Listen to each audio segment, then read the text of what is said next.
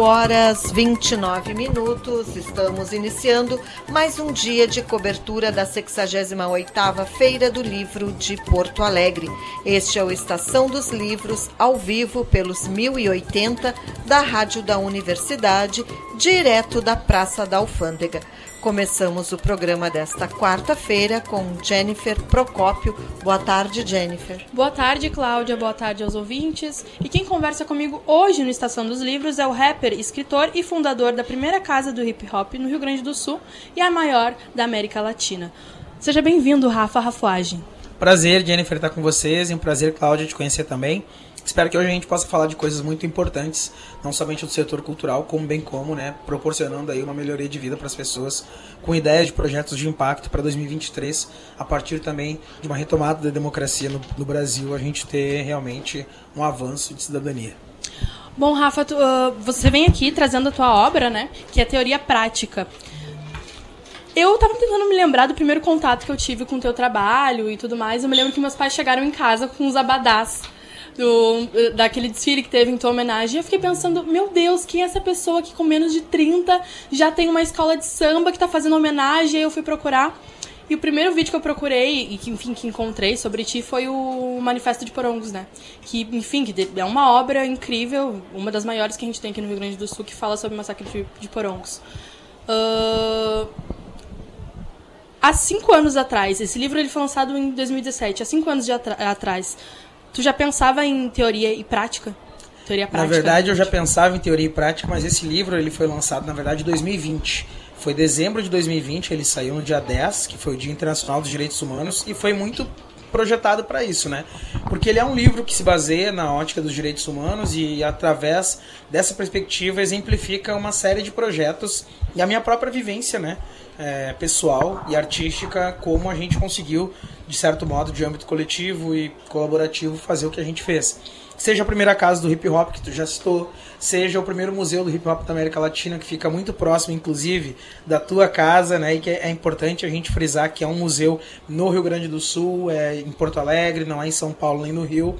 E isso diz muito sobre como a gente está invertendo a lógica do jogo, né? Porque normalmente as coisas ditas como primeiro, ou mais belo, ou mais importante é São Paulo e Rio. E dessa vez não. No Brasil, na América do Sul, na América Latina, o primeiro museu do hip hop é em Porto Alegre um Estado extremamente racista, um Estado extremamente conservador, mas que automaticamente a cultura de rua, a cultura periférica tem tomado esse espaço e demonstrado, né, ao longo dos seus últimos 40 anos, tudo que já construiu aqui no Estado. Então esse livro, ele é um resumo de tudo isso. Ele tem o prefácio do Boaventura de Souza Santos, que é um, um sociólogo português, é, um dos mais conhecidos de língua portuguesa, e também do Emicida, que é um grande rapper brasileiro, grande amigo meu, é, temos muitas parcerias musicais é, em shows e agora nesse livro também. Então esse livro ele é um, um, um pedaço de, de escrita muito especial. E de que forma, óbvio, as duas coisas estão extremamente interligadas, o rap, né, o hip hop, a literatura. De que forma essas coisas vão estar no museu, assim, aproveitando para falar um pouco do museu? Então, a gente hoje descobriu com o museu né, essa possibilidade de conhecer mais a história. A gente sempre acha que sabe tudo e não sabe nada, de fato né? porque a gente fica muito focado na nossa região. Então, cada um também fica na sua região, nas nove regiões funcionais do estado. Então, a gente circulou o estado e descobriu que existem muitos escritores e escritoras do hip hop. Isso é muito legal de ver, né, Jennifer? Por quê? Porque hoje, no mínimo, 37 títulos de livros de hip hoppers existem aqui no estado. É, segundo pesquisa que a gente realizou. Então é importante ver que automaticamente, né, hip hoppers estão também tendo é, não somente a possibilidade, como a consciência da importância de materializar né, a história, a memória, o patrimônio através de um, de um livro, né, que fica como um legado né, para a história. E a gente sabe que um livro que circula né, acaba também motivando e incentivando outras pessoas. E eu tenho visto, inclusive, o livro tendo uma saída muito grande, uma aceitação muito legal, assim como livros dos meus parceiros, como o Chiquinho de Vilas, lá de Caxias. Então, dentro do museu específico, a gente vai ter uma super biblioteca voltada hum, para a ótica do hip hop, mas claro, para a cultura negra, para a cultura periférica e dentro dessa biblioteca um espaço interativo que né, jovens, adultos, idosos vão poder compartilhar a mesma ambiência, o mesmo viver né, dentro desse espaço. Sobre a tua obra, tu está sentindo como assim o público está atraindo o pessoal mais jovem? Está conseguindo acessar o público mais jovem?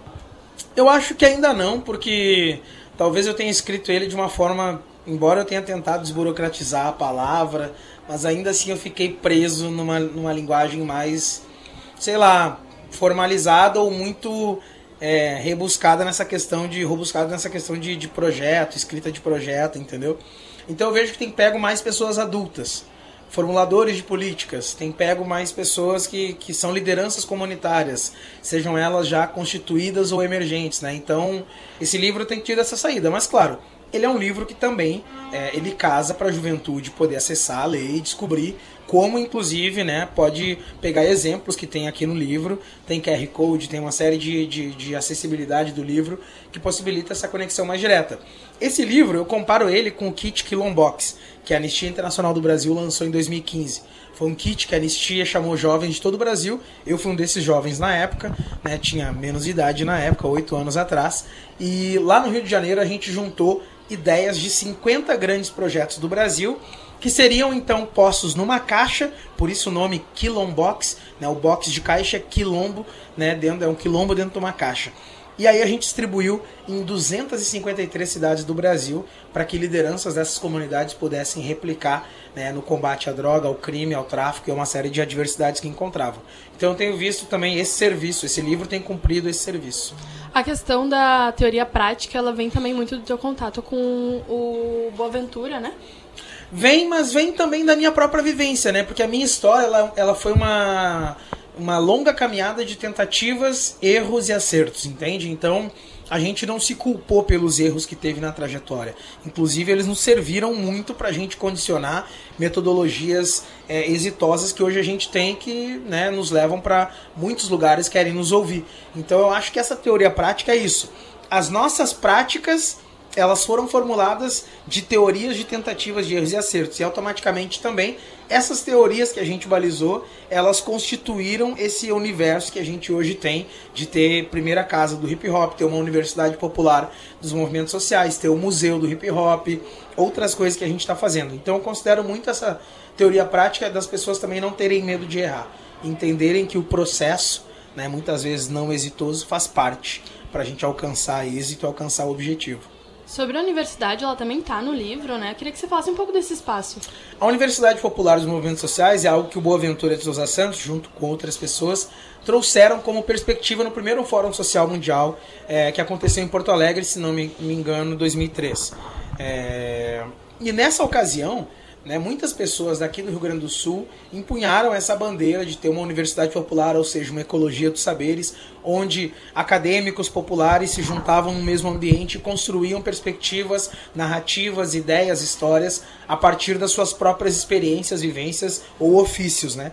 Então a universidade popular é um grande é, mecanismo de formação política de lideranças já constituídas ou emergentes. Nesse momento, a gente está executando uma junto ao IFE Sul de Sapucaia do Sul, no campus do IFE em Sapucaia, é, do qual a gente então tem um curso de extensão de dois meses, que já está finalizando agora na próxima semana, no dia 19 de novembro, com jovens, é, idosos, adultos, lideranças de toda a região e de várias áreas diversas esse contato com as federais é muito importante, né? E agora a URGS também está nessa caminhada. Queria que tu comentasse também um pouco sobre isso, sobre o evento que vai acontecer dia 19, né? Exatamente. Dia 19 a gente tem o primeiro evento Museu Mais Cores, é um evento super bacana, que é um evento de ativação do Museu da Cultura Hip Hop do Rio Grande do Sul, que é gratuito, então as pessoas podem acessar, podem chegar lá para conferir e participar, porque tem uma série de atrativos. Né? Tem música, tem shows, tem oficinas, tem uma feirinha agroecológica da estufa do museu, que oferta orgânicos lá de alface, rúcula, tempero verde, beterraba, repolho, várias coisas que tem lá. E então é um ambiente muito legal que está em obras, mas que automaticamente já projeta o ano de 2023, que é o ano do cinquentenário da cultura hip hop, como o ano da sua inauguração. A gente tem também essa parceria com a URGS, que se dá diretamente com o museu da URGS, né, e por meio da, da equipe da Eliane e toda a sua equipe do Museu da URGS, formulando um, um, acordo de cooperação com o Museu da Cultura Hip Hop ao Museu da URGS e automaticamente ver outras possibilidades que o museu tenha com o nosso museu. Além de estágios, né, que a gente vai conseguir pegar é, é, é, graduandos da museologia para fazerem estágio no museu e automaticamente a gente também cambiar muita coisa com o Museu da URGS. Isso é um pouco do que vai ter, tem muita coisa nas cláusulas lá, mas é muito legal de ver que né, é um primeiro acordo de cooperação técnica do museu e não por menos, né, estamos aqui na URGS, na rádio da URGS e é com a URGS, com o Museu da URGS. E, enfim, o teoria prática, na verdade, isso tudo que tu falou é prova de que teoria prática funciona, é efetivo, né? Parabéns pelo teu trabalho e, enfim, muito obrigado pela tua presença aqui na rádio da universidade. Obrigado, Jennifer, obrigado, Cláudia, obrigado a vocês e parabéns pelo espaço que vocês também abrem para as pessoas virem contar suas histórias e principalmente darem boas ideias para quem nos escuta, para que elas sejam implementadas nos territórios. Tamo junto.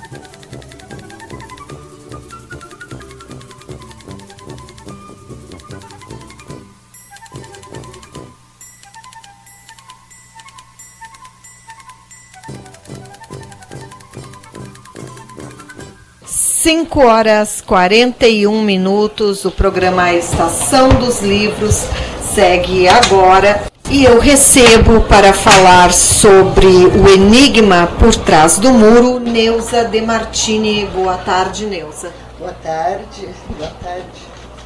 Feliz em estar aqui outra vez. Ah, boa tarde. Uh, feliz em ter sido mais uma vez convidada. Eu me sinto bem em casa. Também sou da, da Universidade Federal, né? Sou jornalista. Então, estando aqui, eu, estando aqui, eu estou muito, muito feliz. Então, Neuza, uh, esse livro, O Enigma por Trás do Muro, ele Uh, conta, nesse livro tu contas a história de Catarina, que ela é filha de imigrantes alemães.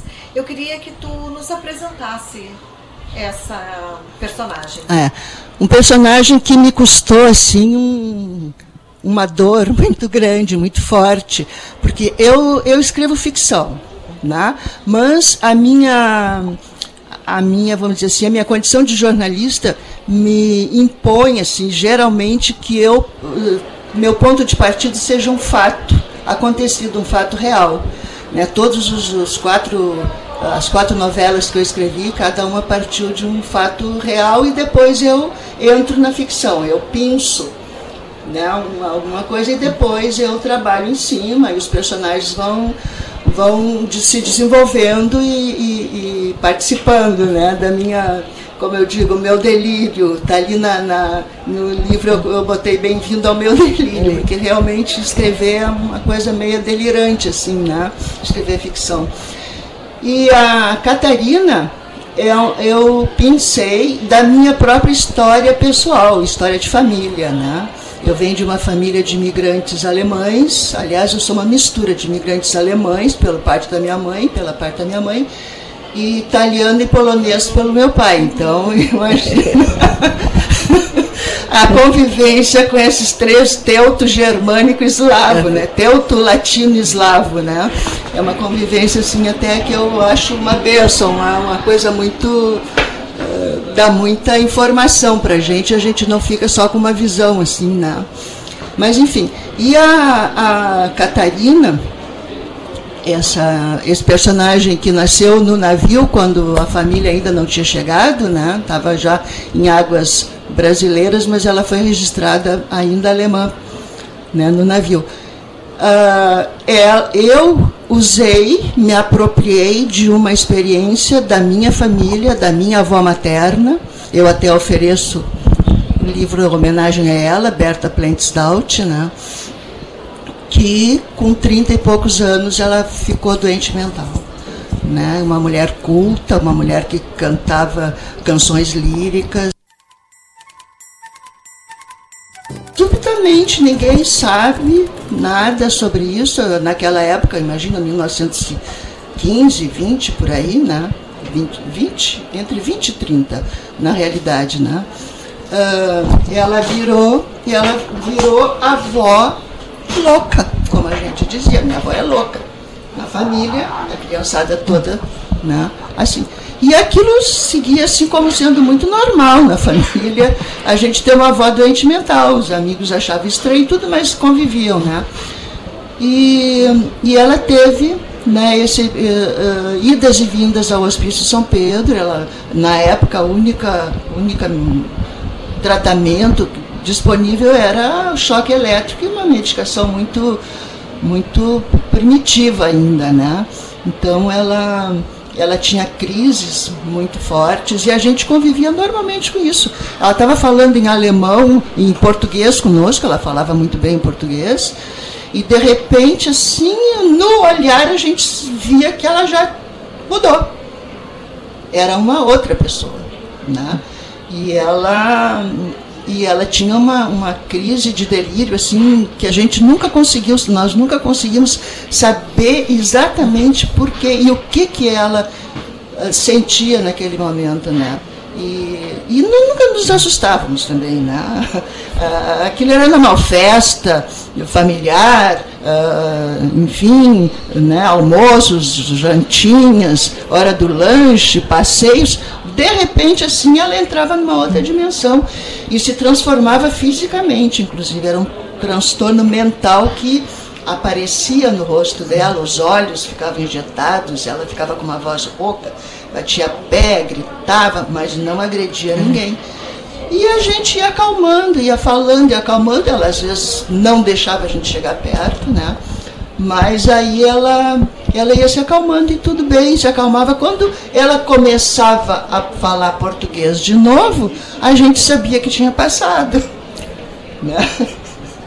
Então, uh, aquilo foi uma coisa muito dolorosa. Eu fico muito emocionada, ah, porque foi o fato que me fez escrever esta história. Não é autobiográfica.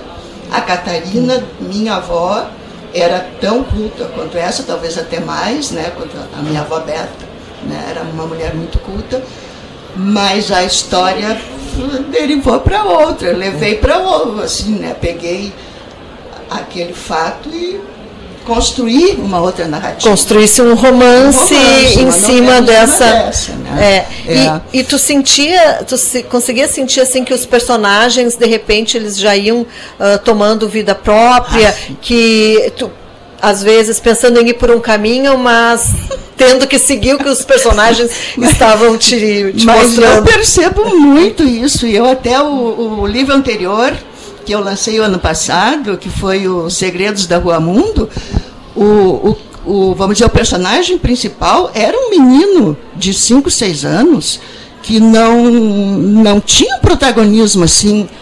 Era um gurizinho assim que incomodava de vez em quando o irmão mais velho, a irmã mais velha, mas ele tomou uma direção incrível e ele, e ele me, me dominou. Ele me dominou ele virou o, o, narrador da história, o personagem principal, fortíssimo, né? um personagem muito forte, né? que tomou conta da história. Então é assim, o personagem ele vai dando ordens para a gente, ele vai assim como o cenário também às vezes se impõe, né, um cenário ou um, enfim, né, mas a gente se submete. Eu gosto disso, essa não é uma luta, eu me submeto. Eu digo, vou deixar, no caso do, do menino, que ele não tem nome na história, ele não tem nome, é um personagem inominável. Né? É ele com letra maiúscula, como ele diz que ele é. Ele, ele é o narrador. Quando ele se refere a ele, ele bota ele maiúsculo, né? E, e, é incrível, assim, né? Tomou os rumos e eu dizia assim, vou deixar esse guri fazer o que ele quiser, agora só vou anotar. Em toda leitura a gente percebe a, a, a, tua marca ali como escritora, né? Até por conhecer já uhum. o teu estilo de outros livros, Sim. mas a gente sente também que a jornalista está ali também. Sempre presente, né? Porque eu disse, o início é o fato, o jornalista está sempre procurando aquele fato.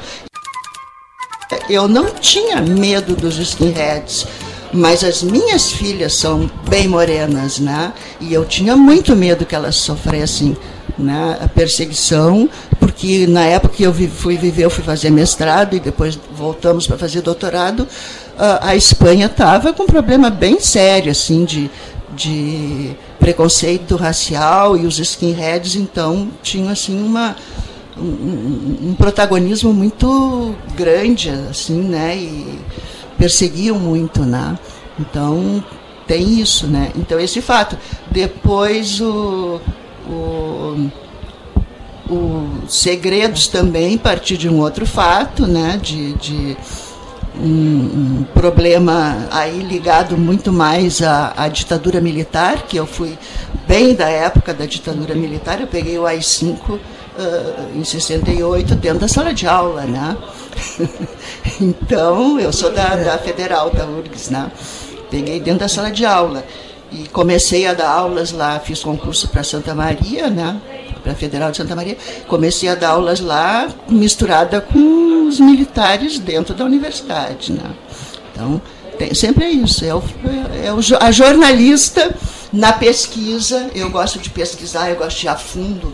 Né? Pode ver que tem pesquisa sobre tem sobre a colonização alemã, a, a negra, né? E, e o Vozes da Ancestralidade, eu entrei a fundo na cultura indígena, que é a menos favorecida pelos brasileiros quando ela foi a primeira. Quer dizer, ela estava aqui quando os, os brancos e os negros chegaram nas suas diferentes, nas suas diferentes uh, circunstâncias, mas os índios já está, eram daqui, né? E eles são os menos privilegiados, né? Então, isso também. Neuza, e a tua sessão de autógrafos? A minha sessão de autógrafo deste livro vai ser sexta-feira, às 18 horas, aqui no pavilhão de autógrafos. Né? O livro é da editora Bestiário. Né? E espero, estou fazendo um convite, né? É tão bom a gente estar tá aqui de novo depois de toda essa. Né? O ano passado eu vim na, lancei o, Os Segredos da Rua Mundo, mas a festa é este ano, né? A festa é presencial, é presencial. Né? Né? Toda a feira. Toda, o ano toda. passado foi híbrido. Foi, né? foi híbrido, é. Agora, é, inclusive, todos é. aqui de Inclusive, novo. foi o único ano que eu não dei a entrevista para a rádio. Né? Uh, foi, foram coisas assim mais fechadas, né? Uh, porque essa é a minha oitava feira do livro. Eu, eu tenho uma uma uh, literatura acadêmica, eu comecei desde que fiz a minha carreira, né? então eu tenho uma, uma carreira, uma literatura acadêmica muito extensa. Né? E depois de 70 anos, eu sou uma escritora tardia de, de, de romances, de narrativa de ficção. Eu sou tardia. São, são quatro anos depois de 70 que eu escrevo um por ano. Né? Já e já ficamos esperando o próximo, então, na próxima Feira do Livro. sim, vai Estaremos aqui, com certeza, conversando sobre o seu próximo lançamento. Eu agradeço, então, a presença da Neuza De Martini, que traz para essa Feira do Livro o Enigma por Trás do Muro. Muito obrigada, Neuza. Eu que agradeço esse carinho todo que eu recebo sempre, sempre de vocês. Muito obrigada.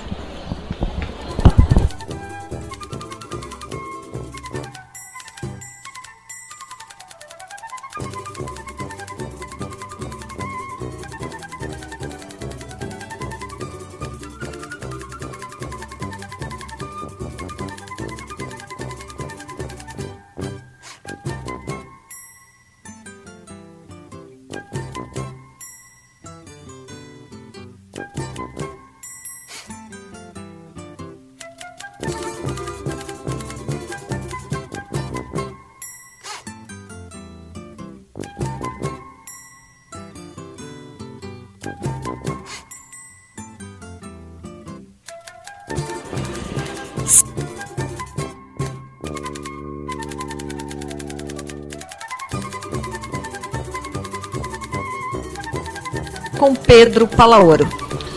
Boa tarde, Cláudia. Boa tarde, ouvintes. Neste momento, recebemos aqui no Estação dos Livros Kátia Simon, que está lançando Rastros de Estrela. Kátia, muito bom recebê-la aqui no Estação dos Livros, o nosso eh, programa especial de cobertura da Feira do Livro de Porto Alegre. Boa tarde, Pedro. Também para mim é uma grande alegria participar desse momento de uma conversa sobre o meu lançamento, uma vez que eu sou fã da rádio, acompanho entrevistas, uh, programas de música, enfim, né? E sou filha da URGS também. Então é com muito orgulho que eu estou aqui hoje contigo. Maravilha, maravilha. Kátia, o teu, o teu livro, né, Rastros de Estrela, tem 22, 22 duas peças, né, 22 narrativas. Uhum. Uh, como, que, como que foi essa reunião, né? São vários textos. Uh, esse teu livro também tem uh, um prefácio e um pós-fácio de duas grandes professoras da universidade, a Márcia Ivana de Lima e Silva e a, a professora Jane Tutiquian. Como que foi, né, fazer essa reunião, conseguir juntar essa todas essas histórias? Bom, Pedro, é o seguinte, eu, eu participo uh, de escrita literária desde 2010, né, quando eu terminei o doutorado na URGS. Eu, uh, eu sou professora da rede municipal de ensino aposentada, então terminei meu doutorado e eu digo, bom, não posso ficar parada. Eu adoro estar nesse ambiente de literatura, de escrita. Inclusive, durante 10 anos eu desenvolvi na, na rede municipal uma oficina de, de, de escrita, de leitura e escrita com os meus alunos, e nós publicávamos na Feira do Livro, no final do ano. Então, terminada essa, todo esse, esse trajeto, né, eu digo, bom, mas eu gosto de estar nesse ambiente. E fui fazer oficina com Charles Kiefer, depois fiz com a CIS Brasil e o ano, durante a pandemia, fiz com a Cíntia Moscovitch, que inclusive assina uma orelha do livro, né. E, e fui escrevendo, fui escrevendo, a temática da mulher é uma questão que, que me, me move, por óbvio, né, Uh, fiz outras curtas oficinas durante a, durante a pandemia. Eu gosto muito do ambiente de oficina, eu acho instigante, eu acho que a gente troca, a gente aprende. E, e eu acho que o que me deu força para publicar foi o Mulherio das Letras que desde 2016, né, uh, capitaneada pela Maria Valéria Rezende, aqui no Rio Grande do Sul pela Laís Schaff, um grupo muito grande, Maria Alice Bragança, de mulheres uh, que escrevem e que se apoiam em publicações. Né? Uh, eu tenho alguns projetos com a Liana Tim também, que é uma, que é uma poeta, uma multiartista incrível. E, e já tinha participado de antologias também com ela, né? E eu digo, olha, eu acho que está na hora. Dez anos escrevendo, publicando em antologias, né? É, sendo classificado em algumas, em algumas antologias. E eu digo, eu acho que está na hora de, de, de, juntar isso aí.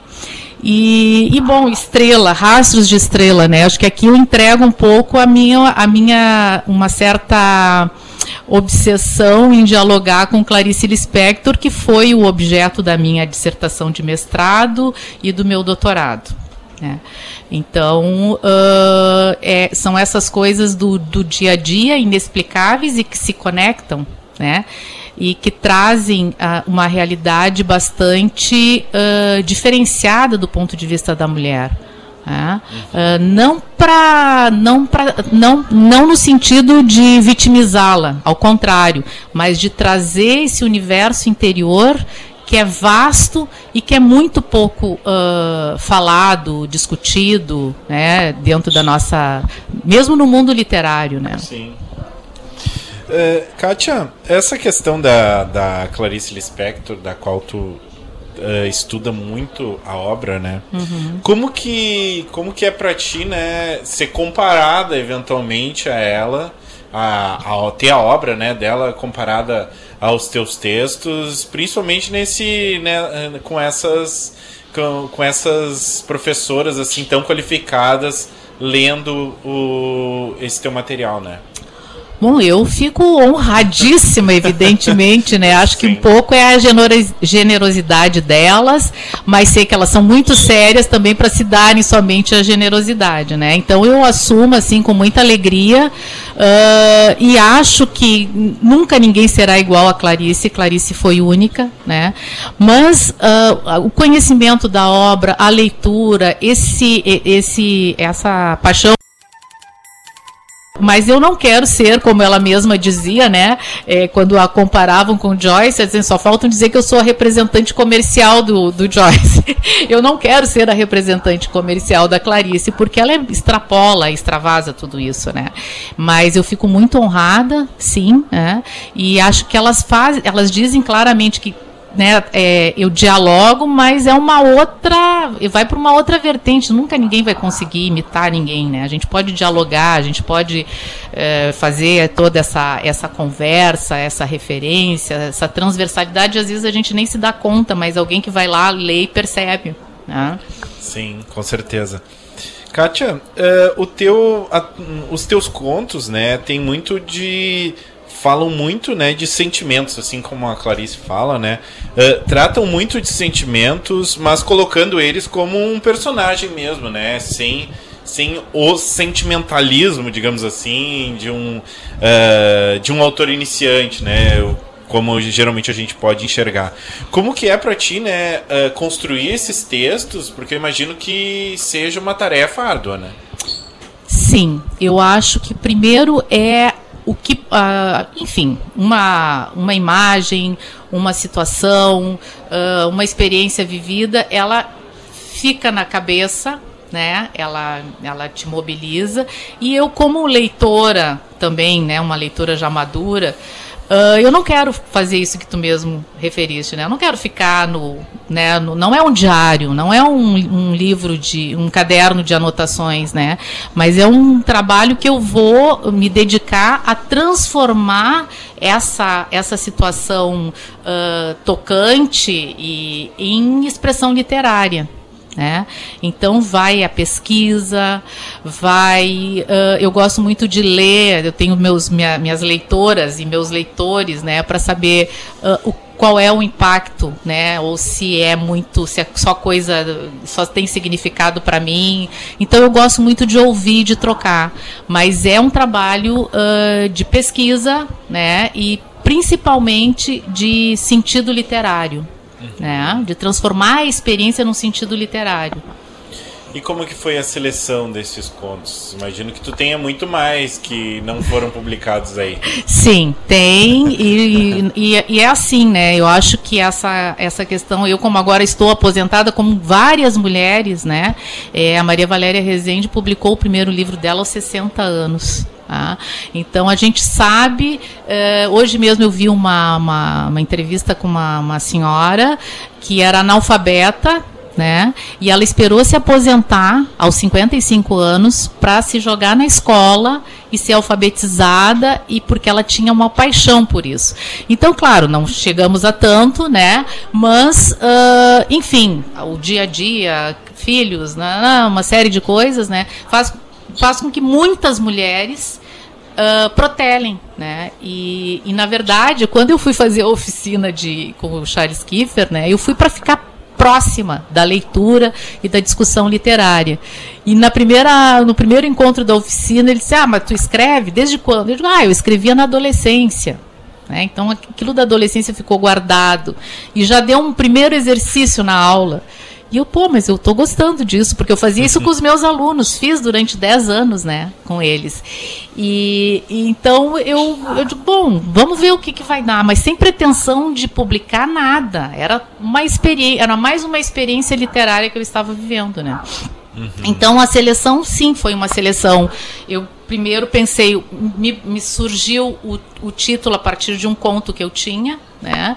E aí eu comecei a perguntar, ah, que, ah, ah, ah, bom, pô, que bacana, que título bacana, que legal.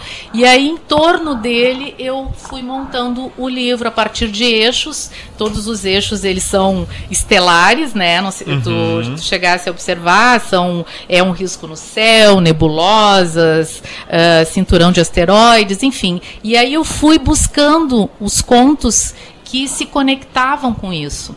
Né, que deixassem, uh, uh, eu penso que as minhas, os meus contos, as minhas histórias, elas não te apresentam um desfecho uh, fechado, conclusivo, não. Eu quero é cutucar o leitor, né, para que ele vá adiante e que ele, inclusive, me contradiga. Né? Eu acho que esse é o papel da literatura, é desacomodar. Acho que até a Jane fala isso na, minha, na apresentação. Nossos ouvintes, onde eles podem conseguir teu livro, né? Entrar em contato e sessão de autógrafos também, eventualmente. Nós tivemos uma sessão de autógrafos no dia 6 de novembro, né? A Território das Artes lançou 10 títulos, né? Inclusive do meu filho, Ramiro Castilho Simo, lançou o primeiro romance dele, que é O Fim do Mundo em Porto Alegre. E nossos livros estão na banca 46 até o final da feira, tá? Ou então entrar em contato comigo através das redes sociais que a gente uh, viabiliza a entrega do livro. Tá certo. Kátia tá Simão, certo? muito obrigado pela tua presença aqui na Estação dos obrigada. Livros. Muito obrigada, eu estou muito feliz de estar com vocês, tá bom? Boa feira para todos nós. Obrigado.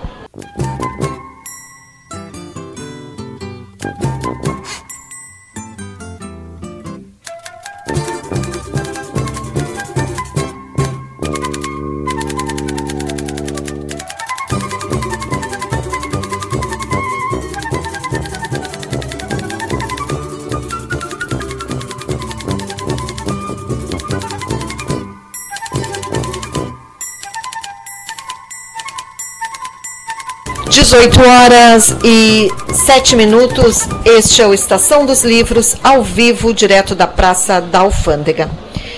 Então, topografias da solidão. Uh, eu queria que tu falasse um pouco, então, certo. sobre esta tua uh, escrita nesse livro. Ah, obrigado. É, topografias da solidão, então, é meu segundo livro. É um livro de contos um livro que foi escrito com base de, em memórias familiares e ficção, que eu desenvolvi durante um doutorado em escrita criativa na PUC. Né? Então comecei a escrever ele quando eu entrei no doutorado em 2015. Então foram alguns anos assim de pesquisa de memórias familiares, memórias do espaço fronteiriço. Usei como, como, como, como referência a cidade de Santa Vitória do Palmar, que fica na fronteira com o Uruguai. E dali então surgiram algumas ideias de escrever, primeiramente, um, um, um livro com três histórias, depois essas três histórias acabaram se fragmentando em mais outras histórias e se tornou então um, um, livro onde o espaço exerce um papel protagonista e as pessoas que transitam nesse espaço então são os, são os personagens onde a gente quando eu pretendi que, que a vida dessas pessoas fosse sentidas e que o espaço estivesse de alguma forma ligada ligado a, a, ao enredo da, das histórias que se passam nesse, nesse, nesse livro né como é que tu organizasse todas essas histórias qual foi o fio condutor assim? É o espaço, né? É a, é a personalidade do espaço. Então, eu usei um espaço onde eu nasci e morei por quase 17 anos. Então, eu tenho uma memória afetiva desse lugar. É um espaço que, de certa forma, está isolado do resto do, do, do, estado e do Brasil e, por muito tempo, teve isolado mesmo. Tanto que aquela, aquela, aquela região, no século XVIII, era chamada de campos neutrais. Né? Ou seja, era um lugar que não tinha dono, não era nem da Espanha nem de Portugal. E hoje é um espaço e que, que poucas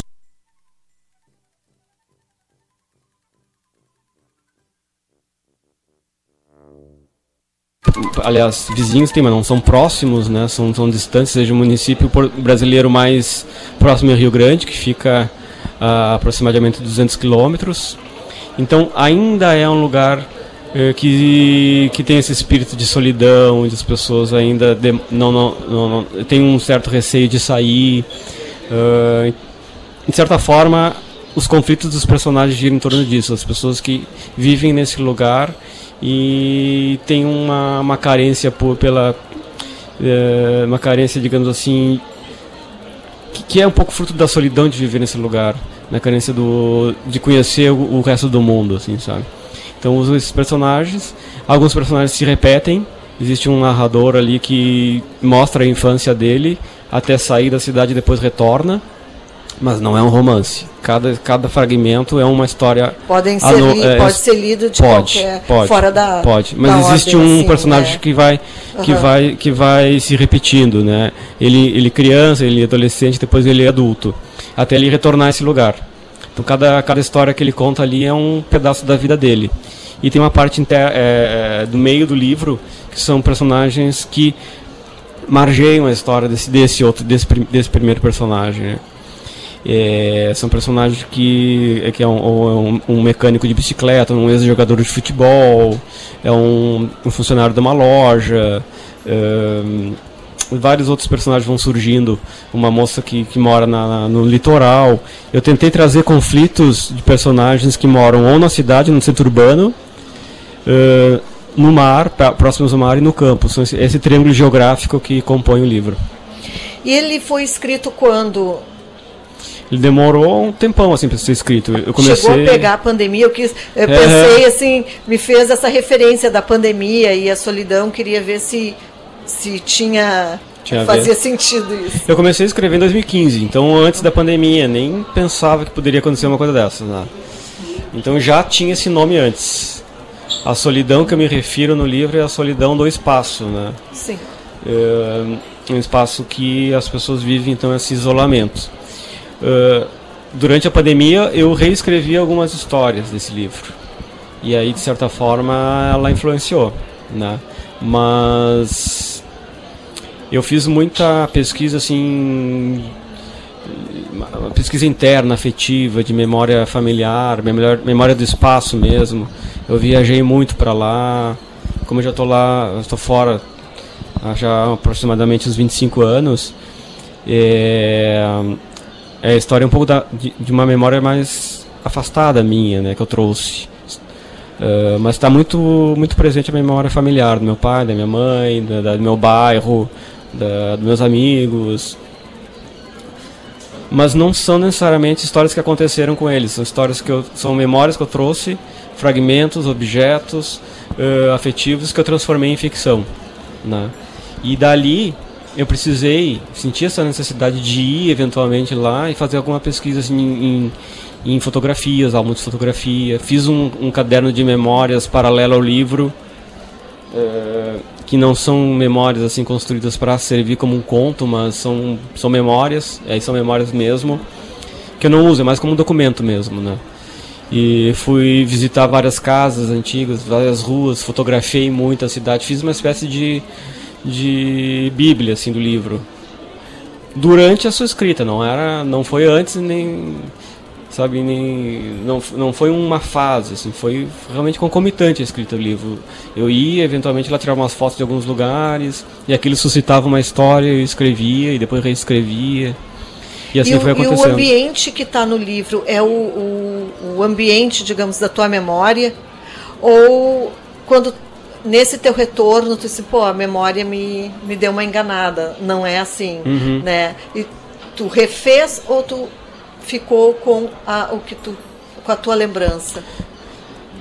Aconteceu muitas vezes de, de eu achar que estava lembrando uma coisa correta, era aquilo mesmo, mas chegou na hora que pro bem da ficção eu alterei, sabe? Pensei assim, não, isso aqui não vai funcionar assim, vai ser assado, para dar uma sensação mais mistério para a história, qualquer outra coisa, assim, é, um nome que não me agradava, aí eu troquei o nome, e trocando o nome eu também trocava um pouco da personalidade.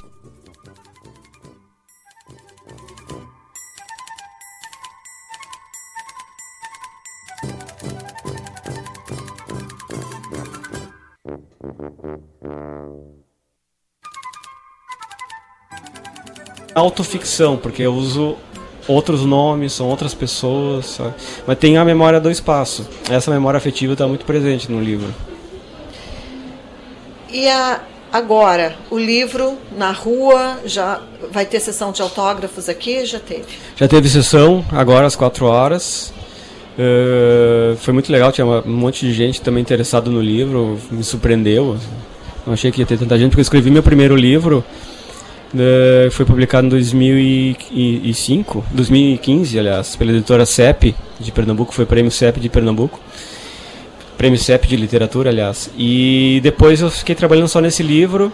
Era para ter sido publicado antes, a pandemia foi um fator aí que atrasou uh, a publicação do livro. Eu tava, já tô, né, com outro livro pronto, só que aí também já atrasou outro livro, né. Esse, o último livro que eu escrevi, sim, é, a pandemia teve um fator mais tá mais presente assim na, na, no conflito deles, né? Existe uma solidão, mas um outro tipo de solidão, uma solidão de uma cidade maior. Os personagens já são personagens mais maduros diferentes, de, exercem outras funções. Isso é diferente. E também tem a presença do sonho, esse último, desse outro trabalho. Durante a pandemia comecei a escrever. É, mas, é, ou seja, é, com dois anos de atraso, né? Tu perguntasse sobre, sobre, a, a, a sobre os autógrafos, eu respondi completamente diferente. Sim, já teve autógrafo com uma. Foi, foi muito legal, assim, eu fiquei muito, muito, muito satisfeito, muito, muito surpreso, né? tu respondesse a minha pergunta que eu faria em seguida, se é ou se tu já tinha um outro romance, um outro livro, uhum. né?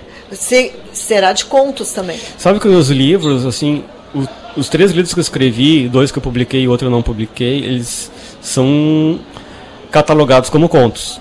O primeiro é catalogado como contos, ok, é bem isso mesmo. O segundo, esse que estou publicando agora, é catalogado como conto também, mas ele tem uma, um fio narrativo. Tá? Ou seja, a história de um personagem que do, durante toda a primeira parte do livro é a infância dele. Depois, uma segunda parte, são histórias que tangenciam a vida desse personagem. E a terceira parte é esse personagem retornando à cidade. Ou seja, existe um, uma história que pode considerar uma unidade romanesca mas cada história tem uma autonomia, então pode também ser lida alternadamente, assim, sabe? Então por isso que ela é catalogada como conto. E eu usei muito a teoria do conto, estudei muito a teoria do conto e tal, Eve é, eventualmente até subvertendo essas teorias, assim, dizendo assim, ah, ah, isso não é bem um conto, mas tudo bem, vamos ver o que vai acontecer. Está mais para um lado de um relato de memória, uma, uma crônica e então assim, eu não sei muito bem catalogar, mas ele está tá, tá, tá catalogado como conto. Alguns são estritamente contos, assim. Outros têm uma fronteira ali, que tem tudo a ver com a história também, porque a história se passa numa fronteira, né? Então vai acaba tendo essas margens, essas franjas assim que a gente não sabe muito bem o que, que é. O importante é que seja um bom livro, né? Como ele vai estar catalogado, não é. importa. Para o leitor, o que interessa mesmo, eu acho que é uma boa história, uma boa história bem contada. Eu agradeço a participação do Guilherme Azambuja, que nesta feira do livro autografou e que o livro segue aqui até o final da feira, pode ser adquirido nas bancas, Topografia da Solidão. Muito obrigada, Guilherme. Eu que agradeço, muito obrigada pela, pelo espaço.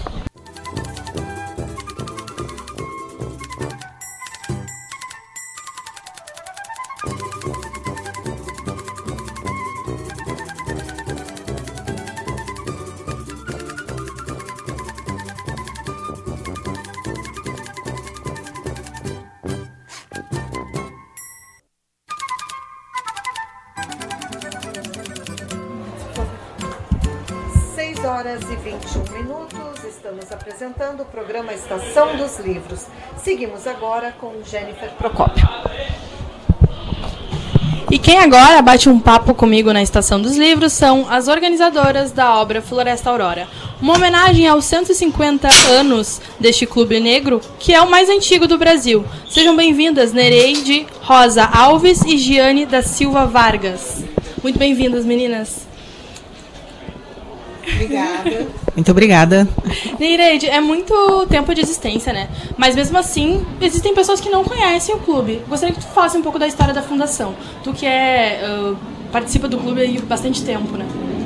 Sim, a Sociedade Floresta Aurora foi fundada em 1872 em Porto Alegre por negros alforriados e a sua fundação se deu em torno de ajuda mútua, né? E ainda o propósito de juntarem dinheiro para comprar uh, a liberdade de os outros que ainda eram escravizados. se desenvolve. Ah, nunca, nunca fechou as portas, está em atividade por 150 anos e representa né, toda uma resistência negra, assim, passou por diversas uh, crises e dificuldades, mas se mantém no cenário. Em que momento, depois dessa luta, ele vira também um clube para a celebração? Em que momento que ele se passa a ser o, o que são os clubes hoje em dia, né? Um momento de também de, de lazer, de cultura e de também conversar sobre as coisas, né? Porque depois de um tempo se, se evoluiu nessas questões. É, eu diria que desde o início ele é, né? Porque ele sempre se prestou para isso, assim, para agregar, para transformar, para pensar e sonhar, né? Por liberdade, por consciência e por, por uma luta, né? A gente luta para um dia parar de lutar, né? E ainda nós estamos lutando. Jane, ah, aqui no estado a gente tem mapeado 57 clubes negros, né? Eu queria saber, assim, em relação ao Brasil, aqui o estado é o que mais tem ou não? Como é que a gente está em relação ao Brasil? Sim, excelente. Obrigada pela questão, né? É, realmente, o Rio Grande do Sul é o estado que mais tem clubes sociais negros mapeados, identificados e até o momento, né? As pesquisas, os estudos vêm apontando esse estado que talvez até contraditoriamente aquilo que possa se pensar que no sul não tem negros, é exatamente aqui uma grande resistência, principalmente quando se fala de movimento clubista, né, de clubes sociais negros, sociedades bailantes, dançantes e espaços políticos de organização afirmativa desse movimento. E são 150 anos de história, né? É muito tempo. Como é que foi fazer esse acervo, Nereide? Pois então, uh, nós temos assim uma, uma certa precariedade também, né? Tem que reconhecer porque a gente não conseguiu ao longo desse tempo uh, garantir a preservação do acervo, né? Mas muitas coisas uh, foram preservadas. Então, livros de atas que nós temos de, de 1900, né? Então, livros que têm 120, 130 anos uh, livros, objetos, alguma coisa assim. Mas essa, essa, esse resgate, né, essa, essa reunião do material, assim, a gente também contou com o apoio de sócios. Uh, e muitos estão lá no clube, né? Então lá a gente pôde registrar e poder trazer, né? Mostrar ainda o quanto se preserva. E que, que os associados, né? Que fazem parte da história do clube, do clube não somente, tipo, vamos supor, desses 150 anos, mas agora, no atual, o que eles acharam da obra? Até então, assim, o que a gente está vendo, o lançamento vai ser amanhã, no dia 10, né, às 16 horas. Mas o que se está vendo até agora, assim, está sendo motivo de muito orgulho, né? As pessoas estão se enxergando no livro. E, e, como eu disse e sempre digo, não tem um negro em Porto Alegre que não tenha que não tenha participado ou que alguém da sua família não tenha passado. Ou seja, dentro desse livro está a nossa história contada de uma forma afetiva, contada uh, de uma forma simples, uh, com registro fotográfico, mas ali certamente tem um pouco de cada um de nós. O registro fotográfico ele realmente encanta, mas também tem textos no livro, né? Como é que foi fazer essa seleção do, dos textos? Como é que foi escolher? Uh, a gente estava até conversando ali, teve nomes que ficaram de fora. Como foi esse processo de escolha? Bom, inicialmente, né, foi convidado o senhor Jaime, uh, Jaime Benedito Alves Núncia, né, que foi o, o, organizador que num primeiro momento ele chama né, pessoas que do clube, né, ele como um associado, um dos antigos associados, e ele reúne essas pessoas, né, para que eh, pudessem trazer dali as suas memórias. Esse é um livro muito mais, ele não se não se propõe a ser um livro acadêmico, ele é um livro de memórias, né, principalmente de quem vivenciou e experienciou é, ampliar essa equipe, né, onde lá estava o Jaime, convidando algumas pessoas. Nem todas as pessoas que foram convidadas conseguiram dar conta, né, de entregar os seus artigos, que são ensaios, né. E aí vem eu e a Nereide, a Nereide trabalhando principalmente com a questão do acervo e também articulando, né, com esses autores, e eu trabalhando também nessa parte de revisão dos textos, enfim, encaminhando, né, para que hoje a gente tenha essa obra que nós já consideramos ser uma obra rara. E o nosso papel, não é, principalmente é fazer com que essa obra ela chegue na rede de educação básica. Né? Acho que é um grande sonho nosso que os alunos, né, estudantes e dentro das próprias universidades se tenha acesso a essa obra, para que se conheça cada vez mais a história do povo negro do sul do país. Giane, você eh, entrou agora como associada, estreou junto com o livro, né, na, no, no, no Floresta Aurora. Mas como que, assim, quando pequena, você já conhecia sobre os clubes? Você hoje estuda muito a fundo, né, sobre isso. Quando é que você conheceu, assim, olha, a existência, tem, tem clubes negros no Rio Grande do Sul? Olha, é, quando eu penso em Clube Social Negro, eu penso na minha infância. Eu era levada pela mão, né, junto com o meu irmão, pelo meu pai e pela minha mãe, para um antigo clube social na minha cidade, onde eu nasci, que é Santa Maria. Em Santa Maria tinha, pelo menos na minha época de criança, dois clubes sociais. O Clube União Familiar e o Clube 13 de Maio. Era lá que a gente pulava o carnaval, era lá que a gente né, se alegrava junto com todo o nosso povo. Né? Então é de criança que vem a minha história e o meu envolvimento com os clubes sociais negros. Meus pais, meu pai e minha mãe namoraram e casaram dentro de um clube social negro. Clube 13 de Maio de Santa Maria. Mas a minha história, enquanto pesquisadora, ela vem bem depois, já na fase adulta, né, lá a partir do ano de 2001 é quando eu começo a me envolver, justamente pensando que muitos desses clubes começaram a desaparecer. Né? E aí a gente não pode deixar a nossa história sucumbir. E é nesse sentido que eu, enquanto uma especialista em museologia e mestre em patrimônio né, cultural, a gente vem lutando pela preservação e pela salvaguarda desses espaços. E Nereide, como é que vem o teu contato com o clube? Ele já vem já de família ou você que não, eu vou para esse clube, eu gostei desse lugar e enfim, porque são a gente está falando isso agora, mas para quem está ouvindo, a Nereide já é sócia há muitos anos, né? Sim, eu sou sócia desde a década de 70. Mas o, a minha família né, sempre frequentou a Floresta Aurora. E por registros, e o quanto é importante a gente registrar, através de um registro de uma pesquisadora também que fez um livro em, em 2015, eu pude saber que a minha avó paterna foi rainha da floresta em 1934. Né? Então isso uh, mostra o quanto a gente, várias gerações da minha família puderam. Uh, meu pai e minha mãe se conheceram num baile de carnaval no Floresta Aurora, né? E depois namoraram e aí veio eu. Quando eu comecei, quando eu me dou conta assim da minha participação no Floresta, é lá pelos 9, 10 anos que havia o Festival do Guaraná que era uma festa para porque tinha um festival do chopp para os adultos e para as crianças o festival do Guaraná. E eu lembro que era um evento muito importante porque a gente fazia roupa, eu e os meus primos, roupa igual, ia para costureira, fazia, minha mãe costurava também. Então a partir dali eu conheci pessoas que hoje eu divido uh, amizade, parcerias que eu conheci lá naquela época. Então eu entrei. E, e na década de 70 daí, oficialmente, como adulta, sócia, mas na gestão eu entrei em 2000. Aí eu pude colaborar durante quatro anos diretamente na gestão. E depois também uh, me afastei um pouco e retorno agora em 2000, sempre me mantendo como sócia, mas agora em 2021 que eu retorno e começo também a colaborar na, na gestão. E onde que fica o Floresta Aurora? Hoje ele está na estrada Afonso Lourenço Mariante, no bairro Belém Velho. Eu fiquei sabendo também que vai ter uma festa de gala, mas vai ser em outro local. queria que vocês deixassem esse convite para os ouvintes. Pois então, uh, encerrando as comemorações dos 150 anos, no dia 10 de dezembro, uh, no Geraldo Santana, vai ter um baile que ele é de gala, né? Mas não é gala, gala. É um baile, né? Com toda essa pompa aí de baile, que eu não sei se o traje, se é alto pode, se eu não sei bem ainda.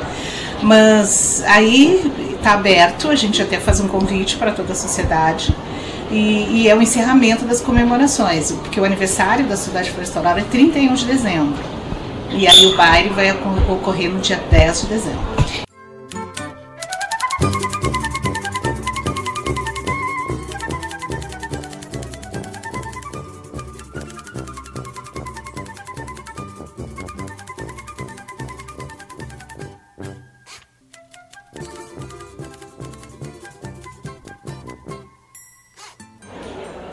6 horas e 32 minutos, este é o Estação dos Livros. Tecendo Fragmentos é o livro que Alexandre Beluco traz para esta edição da feira. Boa tarde, Alexandre, bem-vindo ao Estação dos Livros. Boa tarde, obrigado pela oportunidade. Então, este é o teu uh, primeiro livro de ficção, é isso? Isso mesmo, isso mesmo. Eu sou professor da URG já há mais de duas décadas, né? Ano passado eu lancei um livro de crônicas com temas do meu trabalho até, e outras coisas também, mas do meu trabalho. E dessa vez, né, eu tinha feito curso de metamorfose, por conta da pandemia, né? E aí resolvi nesse, nesse momento agora lançar um livro de ficção. Nesse livro de contos, uh, ele tem temas bem variados que Sim, vão sim. via- desde viagens no tempo, relacionamentos, traições e até questões científicas e sim, dos Exato, contos, né? Então eu gostaria que o senhor falasse um pouco sobre este conto que inclusive fecha o livro, a síndrome de Bark. Então, ah, esse livro é uma coletânea de contos que foram surgindo em oficinas de, de, de escrita criativa na Metamorfose, né? E esse último conto, A Síndrome de Barking, ah, é uma ideia que eu tinha já há 20 anos na cabeça, né? E, de certo modo, o momento agora é bem apropriado, né? Onde existe uma síndrome social, onde as pessoas são forçadas a falar a verdade umas para as outras, né? Mas o que é a verdade, né? Mas enfim, mas tem que falar fatos que aconteceram e, e- e o conto mostra uma circunstância numa casa, um casal, o marido no almoço domingo fala uma, uma verdade, né? E aí o conto se desenrola ali com, com os acontecimentos imediatos, eh, como a esposa dele eh, reage ao que ela ouve e enfim, aí caminha para o final, onde não, eu não vou, não vou dar um spoiler. Não dá spoiler, É, por favor. Mas ela reage de um modo peculiar, né? É uma síndrome, ela é contagiosa, síndrome social, mas é contagiosa. É ficção, né? Mas é contagiosa e, bom, ela acaba enredada ali na situação, né? Ah, o senhor falou sobre oficinas de escrita. É, frequentou a da Metamorfose, Isso. fez alguma outra e qual a importância das oficinas para o seu fazer literário? Então, ah, por conta da pandemia, eu acabei chegando na Metamorfose, né? Eu fiz um curso de escrita criativa, né? De formação de escritores, como eles chamam. E ali a gente tem a oportunidade de frequentar oficinas. Então, nessas oficinas, eu já tinha prática de escrita de artigos científicos, né? Eu sou pesquisador do CNPq, mas para ficção e para crônicas é diferente. As escritas, as oficinas de escrita permitiram treinar, né? A adaptação para essa nova, esse novo, esse novo meio de, de, de, de trabalho, né? E também a treinar as ideias, treinar como deixar eh, as, as ferramentas de escrita, né? Eh, Como, como uma das regras sempre que se diz é que a gente tem que mostrar as coisas e não contar. Então a- as oficinas per- permitiram treinar bastante bem isso. Permitiram até aprender melhor isso aí. Ah, tu chegasse a, a produzir todos os textos durante essas oficinas ou tu já tinha alguns textos e que tu fosse melhorando ou reescrevendo e adaptando na oficina? Interessante a pergunta. Eu, tinha isso de escrever desde a infância, quase, desde 10, 12 anos, quando eu comecei a ler muito. Eh, Eu tinha muitas ideias anotadas. Ah, desses 10 contos, 5 surgiram das oficinas.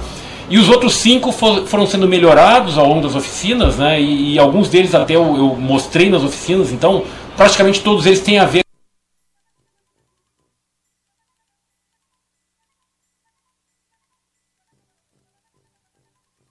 O lado pesquisador se manifesta durante esse, esses teus contos. Tu conseguiu deixar o, o pesquisador ah, num canto e, e ir só com o olhar do escritor ou eles se misturaram?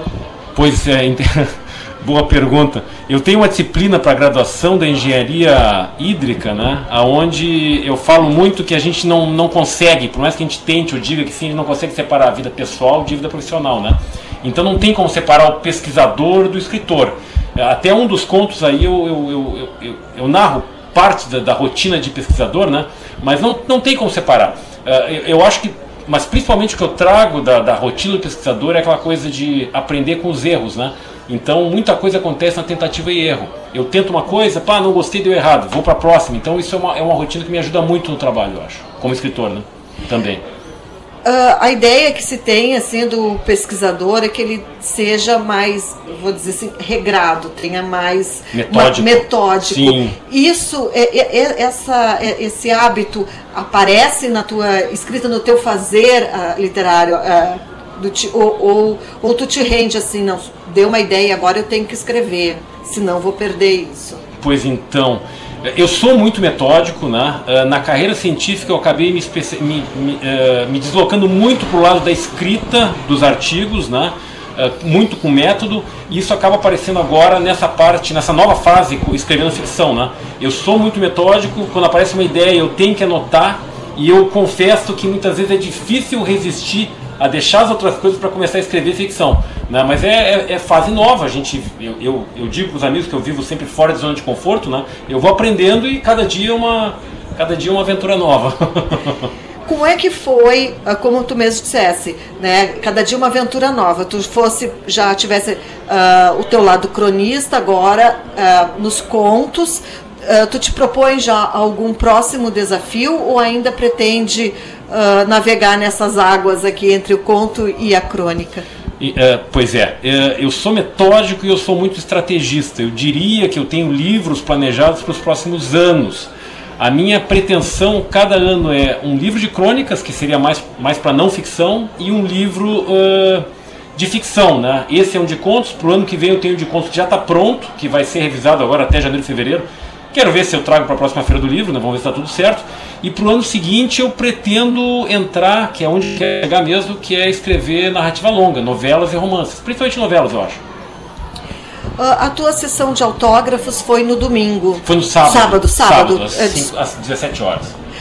Como é que tu tá uh, vendo a feira agora? Né? Estamos aqui uh, uh, o ano passado ainda de forma híbrida, mas agora conseguimos chegar na forma presencial. Como é que tu sente a feira agora? É um momento bem interessante. Eu vi que a feira no sábado estava bastante uh, cheia, né, o que é, que é muito legal. Uh, eu acho que a pandemia empurrou muitas pessoas, empurrou talvez não seja a palavra melhor, mas levou muitas pessoas a, a, a, a se arriscarem a escrever. Eu acho que muita coisa andou saindo das gavetas, né? E eu vejo muita gente nova publicando. Né? Eu percebo isso até pela concorrência pelos espaços para divulgar o livro. Né? Eu acho que isso é muito legal. Eu levei esse livro para inscrever no Prêmio Açorianos e o que me disseram lá é o seguinte Uh, tem muitos mais livros inscritos agora, o que é, eu acho, muito bom. A gente precisa de produção, precisa de, de pessoas pensando a, a Porque a literatura eu acho que é, é, o, é o primeiro lugar onde as coisas da realidade aparecem para ser discutidas. E quanto mais pessoas produzindo, eu acho que mais, mais pessoas lendo, a gente vai ter mais discussão sobre o que está acontecendo.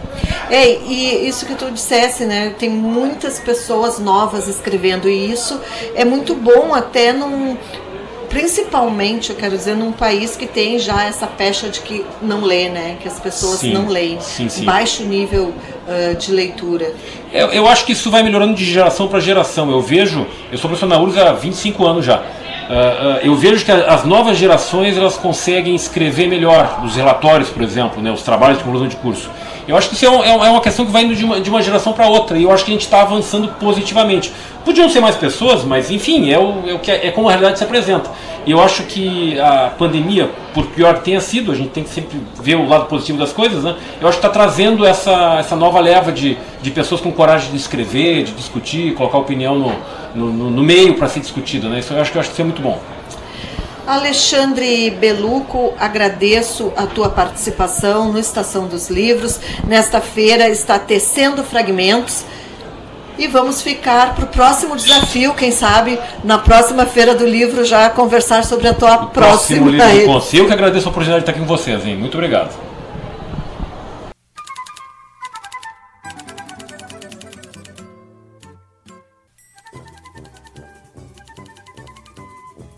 Este é o Estação dos Livros. Prosseguimos agora com Pedro Palaoro. Boa tarde, Cláudia. Voltamos aqui no Estação dos Livros. Agora estamos recebendo Alexandre Halbrich. É muito bom recebê-lo aqui no Estação dos Livros na Praça da Alfândega. Boa tarde, Pedro. Pedro, obrigado pelo, pelo espaço aí para ti e para a Rádio Universidade. Alexandre, como é que está sendo lançar esse teu primeiro livro de ficção, né? Tu estava me comentando aqui fora do ar que é um desafio também falar sobre isso, né? É muito diferente, né? É o meu quarto livro, mas os outros trataram de temas é, sociais vinculados a minhas pesquisas acadêmicas, ou tem um livro que é uma grande reportagem sobre os protestos de 2013. É, falar sobre ficção, escrever ficção é um processo, são processos completamente diferentes desses, né? É, tem mais a ver, eu acho, com, com um diálogo com o leitor, com pensar, mesmo sem ter o leitor ali, pensar sobre como ele vai receber isso também. É, isso é, tem um peso muito maior do que quando tu escreve um, algo que tem uma, uma, uma pegada mais jornalística e tal. Então é um desafio muito diferente escrever ficção e também falar sobre isso. Né? Uhum. Alexandre, uh, os, teus, os teus textos, né, são muito uh, interessantes, assim, porque tratam, são contos mesmo, de cenas, falando de cenas específicas, é, dentro de ambientes muito restritos, muito descritivos. Como que, que foi para ti é, fazer essa seleção né, de textos? Porque eles parecem ser bem conciso, concisos, eu quero dizer, bem é, correlacionados uns com os outros, né? E, e, tipo, tem uma unidade bem interessante essa obra, né? É, tem a, eu acho que ele trabalha com esse, esse livro trabalha com duas grandes unidades. Primeira é essa temática, né, que é a mais óbvia que os textos, os contos giram em torno de questões relacionadas a tempo e a espaço, né? Por isso os tempos e as margens, a possibilidade de, de rever, de reolhar para tempos e para margens, para fronteiras, enfim. É, mas essa, essa de alguma forma é uma unidade temática do livro. E também tem algum nível de unidade, unidade narrativa quando é, o esforço ali é de, de que os personagens falem, né? Todos os contos são em primeira pessoa, é, justamente nesse, nesse esforço de, de situar esse te, esses tempos, esses espaços é, em um personagem. São poucos personagens sempre, no, sempre nos contos. Então, de fato, ele tem essa unidade.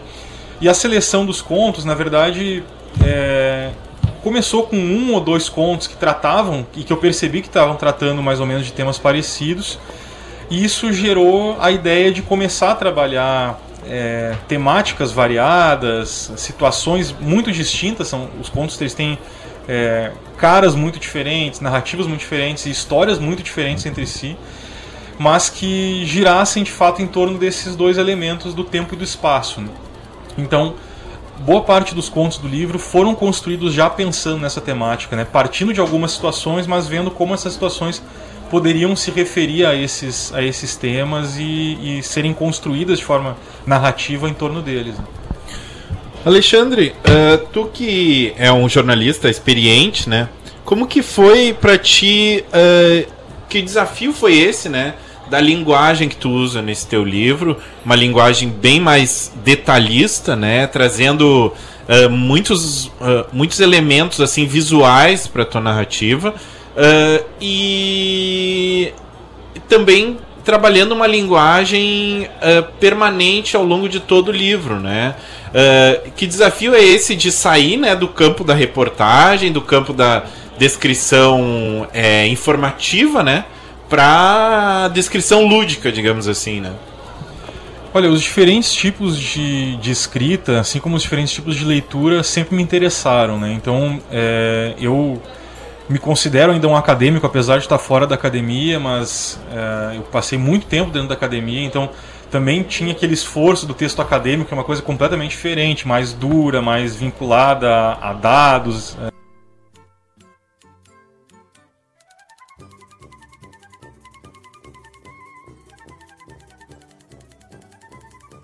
bem vinculada muito à realidade.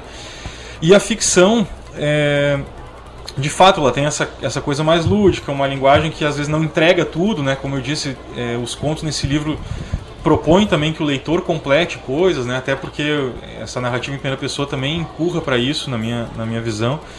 É, mas são diferentes formas de escrita e também anteriormente de leitura que sempre me interessaram, né? A ficção ela chega agora como livro, mas ela está na minha vida desde sempre, desde que é, quando criança, os familiares liam histórias, contavam histórias.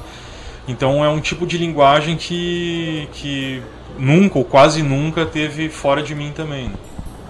Sim, com certeza. Bom, e, e como que foi a tua inspiração desses contos, né? Esses contos, muitos deles uh, trazem algumas cenas que a gente poderia ter visto em reportagens tuas. Uh, como que foi repensar essas cenas a partir do, do da perspectiva ficcional, né? Olha, é, tem os contos têm tema, são 15 contos, né? Cada um com temática muito específica, né? São contos muito diferentes. Então tem coisas é, tem histórias que passam por um personagem, por exemplo, que, que vive em situação de rua e a situação é totalmente focada nele, na experiência que ele pode estar tá tendo e que eu, como um escritor, tô, tô imaginando, né? E tem questões maiores, vinculadas, por exemplo, à ditadura no Uruguai, é, mas que ela chega como, com essa carga política posteriormente da inspiração para o conto, por exemplo. Né? Esse conto é, ao qual estou me referindo, que se passa em Montevidéu, ele parte de uma situação muito curiosa que eu, que eu, que eu acho, que, a, que Montevidéu vive no, na passagem de ano, que tem como, tra como tradição as pessoas nas repartições públicas jogarem pela janela as, as, páginas das agendas e dos calendários do ano que passou. Isso é muito rico do ponto de vista de, de narrativa, né? Tu pode contar isso como reportagem, muito, uma uhum. reportagem muito legal, e acho que dá muita vazão para pensar de forma ficcional também. E aí, no caso, por exemplo, desse conto, ele parte disso, de uma coisa que eu vejo, nossa, isso aqui realmente dá uma história, dá para ser pensado de forma muito, muito bonita, assim. É, e aí eu começo a buscar questões que, que podem se encaixar nesse contexto e que trazem temas importantes também, como esse caso dos desaparecidos no Uruguai. Né? Uhum. É, tu iniciou a, a escrita dos teus contos pelas temáticas ou justamente pela escrita do, das histórias em si, né? Porque muitos deles a gente pode perceber que tem idade, né, como a gente falou antes, e alguns deles começaram por situações muito específicas, assim, uma coisa que eu vejo, por exemplo, esse caso que eu citei, né, é uma coisa que eu vejo aí ele começa a, se, a crescer, a se, a se moldar em torno das temáticas, né? Mas é, essas situações é, cotidianas, por exemplo, elas acabam sendo é, elas acabam sendo atravessadas até chegar no livro pelas minhas experiências e as minhas experiências são no mundo, são agora, né? Então elas têm essa contemporaneidade também, mas também tem a preocupação da permanência, né? Isso para mim é, é, central na, na ideia de escrever em geral, né? Não só ficção. Os outros livros também têm essa, essa tentativa é, da permanência, de entregar coisas que sejam importantes agora, mas que também possam ser lidas daqui a muito tempo uh, e, e, compreendidas dentro desse cenário. Uhum. Alexandre, muitos dos teus contos a gente pode dizer que tem até um teor filosófico, assim, quando a gente fala das descrições e da necessidade de exprimir sentimentos, mas sem, uh, mas fazendo daquela cena uh, a parte ou personagem, digamos assim, dos teus contos, né? Uh, como é fugir, né, da objetividade jornalística, digamos assim, ou acadêmica, inclusive, uh, dentro da ficção, né? É, me parece que são formas é, diferentes de abordar temáticas que se, se entrecruzam, né? É, na, pelo menos na forma como eu enxergo, como eu tento construir os meus textos ficcionais, é, eles não eles não não têm o propósito de morrer em si, né? Eles tentam sempre dialogar, por mais que sejam cenas muito específicas, dialogar com temáticas que não, não podem não ser universais, mas que tendam a universal. É, reinventa ou reorganiza o tempo, como a gente é, como é cultural a nossa perspectiva de margens, de fronteiras, de espaço. Isso tudo são podem ser de fato pensados como discussões filosóficas, mas que têm um pé no concreto muito forte. E eu acho que é, quando a gente fala de, por um lado, obras jornalísticas ou acadêmicas e por outro, obras ficcionais, é, todos essa, todas essas formas de narrativa têm esses elementos, mas em algumas um peso de uns é maior e nos outros o peso do, dos outros elementos é maior. Sim. Alexandre, os teus contos, né, eles são, além de serem contos que já pressupõem uma certa uh, redução no tamanho, né, eles tem muitos deles que são bem uh, com, com um texto bem curto mesmo, né? Como que, como que é para ti é, trabalhar esse texto especificamente na edição mesmo, né? Uh, tendo em vista que muitas das reportagens que tu escrevia ou já escreveu, ou vem escrevendo, uh, trazem narrações e descrições muito mais longas, né? Uh, existe uma, uma dificuldade aí de fazer essa redução, essa depuração no texto mesmo? Ah, sem dúvida, sem dúvida. é... no, no espaço jornalístico, eu, por exemplo, eu trabalho como jornalista em um sindicato, né? E que a gente basicamente produz matérias para um site. Então o tamanho no site é, é inesgotável, pode escrever do tamanho que quiser. É, no texto ficcional, é, alguns dos autores que eu sempre, ou que eu gosto mais há muito tempo, por exemplo, tem a, a essa concisão, a tentativa de, de chegar ao mínimo possível, ao mínimo necessário como um dos preceitos. Não chega a ser exatamente um preceito para mim, mas eu quis nesse livro, é, além desse, desse exercício, também de, dessa concisão que tu falou, falando especificamente do tamanho dos contos, né, eu quis é, tentar diversas formas, né, como é o meu primeiro livro de ficção e como os, o fato de serem vários contos possibilitava trazer diferentes formas de narrativas. Então tem mini conto, tem contos que são de bem mais fôlego, às vezes tem contos de uma página. E isso pensado, assim, de uma forma a justamente experimentar, a trazer diferentes formatos. Tem conto que é inteiro com diálogo, é, tem conto que é duas frases.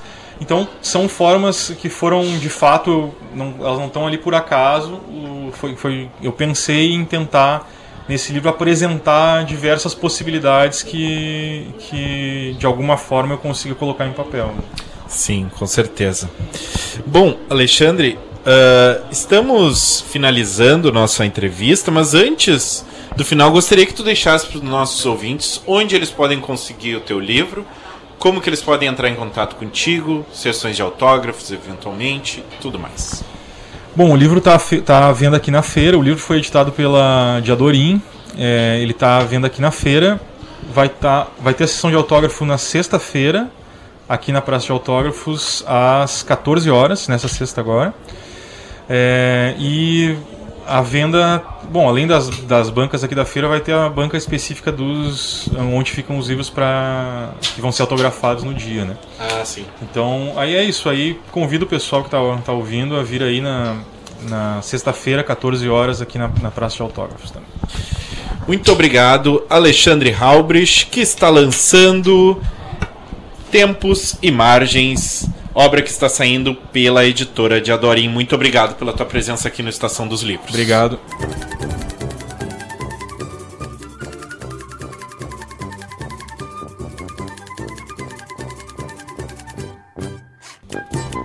Seis horas 56 minutos. O programa Estação dos Livros vai ficando por aqui. Trabalharam nesta edição do programa Alessandra D'Agostini e Débora Rodrigues na produção, com reportagens de Pedro Palaoro, Cláudia Heinzelmann e Jennifer Procópio. Na técnica, Jefferson Gomes, Luiz Fogassi e Vladimir Fontoura, sob a supervisão do engenheiro Luiz Esperoto. Nós voltamos amanhã, às 5 e meia da tarde, aqui pelos 1008.